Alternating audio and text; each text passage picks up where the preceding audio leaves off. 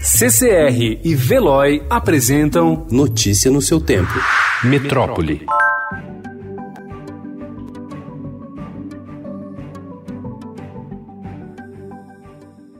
A Secretaria de Saúde de São Paulo confirmou ontem a primeira morte pelo novo coronavírus no país de um homem de 62 anos que tinha diabetes e hipertensão e sem histórico de viagem ao exterior.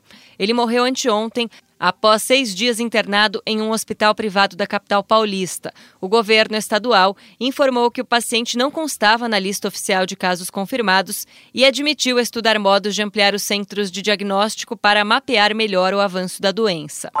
Para combater o avanço da pandemia do novo coronavírus, o governo federal avalia que a melhor solução hoje é utilizar navios para isolar e tratar pessoas de baixa renda infectadas pela doença. A ideia das autoridades brasileiras é atender nas embarcações casos leves que não exigem leitos de UTI de pessoas que moram em regiões litorâneas. Em outros locais, afastados do mar, está sendo estudado desde o uso de quartos de hotéis até unidades habitacionais ainda não entregues entregues para socorrer a população. Segundo o último censo do IBGE em 2010, 10 milhões de brasileiros viviam em assentamentos, favelas e invasões.